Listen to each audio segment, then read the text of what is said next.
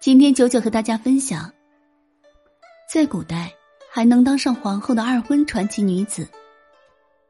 今天我们要讲的下一个传奇女子便是王志，孝景皇后王志为汉景帝第二任皇后，汉武帝生母。王志在嫁与汉景帝之前是君王孙的妻子，并生有一女，但是他的母亲在算完命之后，发现他的命格贵不可言。于是便将她送入宫中，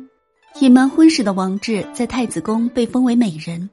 随后生下三女一子，其子即为汉武帝刘彻。关于王志，有很多关于他的轶事，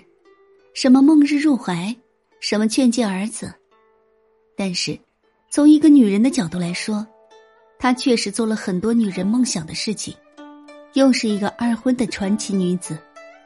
紧接着。我们来说下一个在野史中大名鼎鼎的刘娥，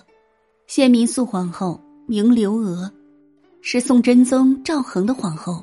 宋朝第一位摄政的太后，功绩赫赫，常与汉之吕后、唐之武后并称。史书称其有吕武之才，无吕武之恶。刘娥也是一个二婚。刘娥在十三四岁的时候，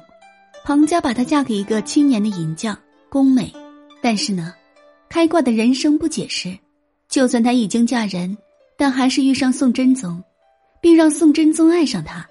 尽管被宋太宗阻止，尽管被迫娶了一个又一个妻子，尽管他们三十六岁时才光明正大的在一起，尽管他不会有孩子，